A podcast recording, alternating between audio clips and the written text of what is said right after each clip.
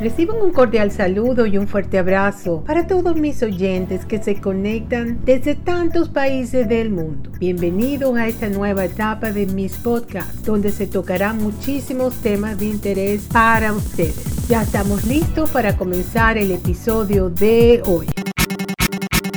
En el episodio de hoy me escucharás hablar sobre cuáles son las siete formas de mostrar inteligencia emocional durante una entrevista de trabajo. Esa es la pregunta que nos estamos haciendo. Cada vez que vamos a una entrevista de trabajo queremos causar una buena impresión y mucha gente cree que es que si soy un experto en la materia con eso me basta y resulta que no es así, que la inteligencia emocional forma un porcentaje muy alto a la hora de seleccionar un candidato una posición, porque no solamente es tu conocimiento sobre el tema, de lo que, en lo que te vas a desarrollar tu trabajo, sino tu inteligencia emocional, cómo va a ser tu relación con los demás, tu trabajo en equipo, cantidades de cosas. Entonces vamos a entrar en lo que son estas siete consejos que hay. Em, en la entrevista de trabajo es una de las mejores habilidades laborales del futuro, pero ¿cómo se transmite algo intangible como es la inteligencia emocional en una entrevista de trabajo? Seguramente te estás preguntando. Bueno, tener habilidades técnicas sólidas es importante para conseguir un trabajo, pero tal vez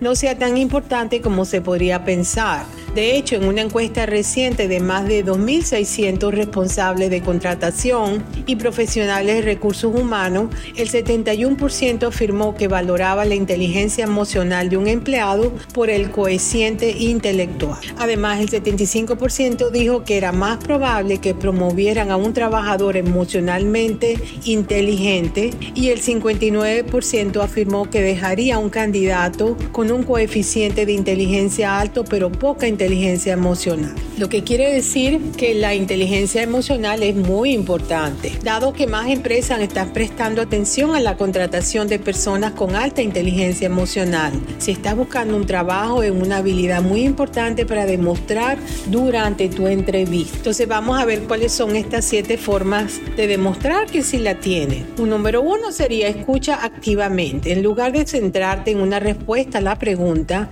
presta toda tu atención a la pregunta en sí. No cedas a la urgencia de tener que responder la pregunta de inmediato. Los entrevistadores están buscando una respuesta reflexiva en lugar de una respuesta inmediata que indique que les estás dando una respuesta que ya has ensayado. Repite la pregunta con tus propias palabras para asegurarte de que la entiendes de la manera que fue diseñada. Si no estás seguro o segura de responder a la pregunta, pregúntale a la persona que la hace. Es importante clarificar porque muchas veces podemos interpretar una pregunta de una manera y la persona quería conocer otra. Entonces, número dos sería mostrar emociones. Muchos de los entrevistados debido al nerviosismo pueden parecer demasiado rígidos. No solo está bien mostrar algo de emoción, sino que las emociones correctas formarán una conexión entre el entrevistador y tú. Sonreír siempre que nos parezca forzado, siempre que no se parezca algo forzado o falso, es lindo tener que mostrar tu emoción, no hay que ocultarlo, es muy bueno mostrar entusiasmo y algo de emoción también es bueno, siempre y cuando sea real. La advertencia es no forzar ninguna emoción, claro, porque eso se siente. Si la persona está sonriendo y no es en realidad lo que quiere hacer, sino para quedar bien, eso se nota. Pero siempre hay que una posición con una actitud positiva de que vamos a hacer algo que en realidad nos agrada. Si los entrevistadores tienen la sensación de que no estás siendo tú mismo, te harán desconfiar de tu planteamiento y disminuirán tus posibilidades de conseguir ese trabajo que tanto quieres. Aquí está la otra, sería comparte el crédito por tus logros. Sigue el ejemplo de los atletas profesionales cuando son entrevistados después de una victoria o logro. Siempre acreditan a sus compañeros de equipo, a su equipo en lugar de recibir elogios personales. Cuando se te pregunte acerca de un proyecto del que estás orgulloso o al que fue exitoso, asegúrate de compartir el crédito con el equipo, la unidad y otras personas que participaron en el proyecto. Deja claro que estás orgulloso, orgullosa de ser miembro del grupo que participó en el éxito. Esto te daría más credibilidad que seas una persona de equipo. Aquí está la otra. Comparte cómo estás tratando de mejorarte. Esta es muy importante que tú comuniques qué estás haciendo para mejorarte como persona, como profesional. El consejo típico para responder una pregunta sobre tu debilidad es enmarcarla como algo que en realidad es una fortaleza. Por ejemplo, afirma ser un perfeccionista o involucrarse demasiado en tu trabajo puede ser considerado como una fortaleza por parte de un empleador. Eso de que para ti te puede parecer una debilidad, ay, que a mí me gusta todo perfecto, que me gusta todo así, asado, y, y tu empleador puede considerarlo como algo bueno. Entonces, al divulgar una debilidad, asegúrate de indicar lo que estás haciendo activamente para trabajar en ella y dar ejemplo de cómo progresar. Los entrevistadores saben que todos tenemos debilidades y que podemos tratar de ocultarlas en la entrevista. Siempre que tus debilidades no levanten ninguna bandera roja, sé honesto, honesta, abierto, abierta y genuino o genuina. Te ayudará a ganar su confianza y respeto. No rehuir hablar de lo conflictivo. Esto es muy importante, este punto. Para la pregunta sobre sus puntos fuertes, en lugar de solo centrarte en tus cualificaciones o habilidades técnicas, habla sobre tu capacidad para trabajar bien con los demás en un entorno de trabajo en equipo. Es importante mencionar tu capacidad para adaptarte a cambios y contratiempos y trabajar bien con compañeros de trabajo y clientes. Prepárate para encontrar ejemplos de cuando debes usar estas habilidades. Tal vez hubo algún conflicto dentro de tu unidad o tuviste que tratar con un cliente iracundo que nunca faltan. Habla sobre cómo usaste tus habilidades blandas para lidiar eficazmente con estas situaciones. Esto es muy importante porque le da una idea a la persona que te está entrevistando de cómo vas a reaccionar tú a la hora que te veas en una posición estresante de conflicto, cómo podría ser tu reacción. Otro punto importante es demuestra que puedes aprender de tus errores. Cuando el entrevistador pregunta acerca de,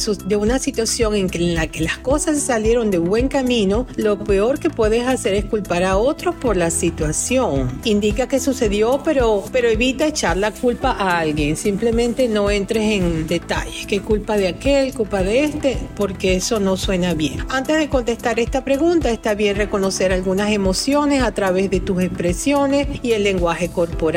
Enviará el mensaje de que la situación era real y no algo que inventaste, que no tuvo consecuencias reales, porque tenías que responder la pregunta. Que se sepa que fue un momento difícil, que tuviste problemas si ese fuera el caso. Hay que ser honesto. Lo que el entrevistador quiere saber es cómo reaccionaste y si hiciste algo para mejorar la situación. Situaciones se van a presentar en todos los ámbitos de trabajo, eso seguro que sí. Eso no es el problema. El problema es cómo vamos a reaccionar. Si te preguntan cuál fue tu parte, prepárate para aceptar tu responsabilidad, pero habla en términos de que lo hubieras hecho de manera diferente al analizar la situación. Los entrevistadores esperan que las personas cometan errores, pero quieren saber si tú eres alguien que aprende de los errores y saca de ellos una lección. el último punto sería, haz preguntas sobre cultura y valores. Al final de una entrevista normalmente nos preguntan si tenemos alguna pregunta. Esta es una gran oportunidad para demostrar tu inteligencia emocional. Haz preguntas sobre la cultura, los valores de una organización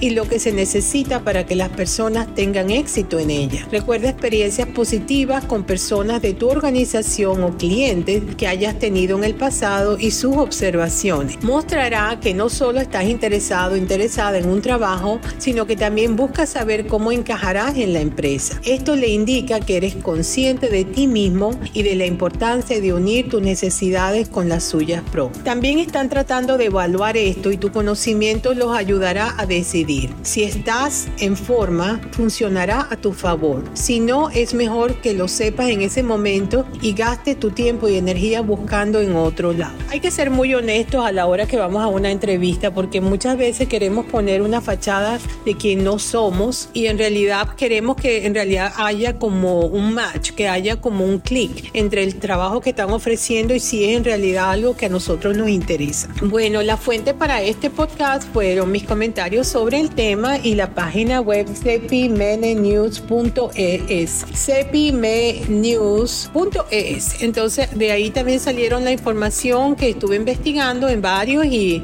esta me llamó mucho la atención y espero que les haya gustado. Les recuerdo que mis podcasts son completamente gratis y me encuentras en todas las plataformas de podcast bajo Explorando Nuevos Horizontes Beatriz Libertad. Em, ya estamos llegando casi al final de este episodio y quiero recordarles que desde la costa este de los Estados Unidos siempre me acuerdo de ustedes y los aprecio muchísimo que me escuchan todos mis podcasts y les envío un gran abrazo y será hasta el próximo episodio.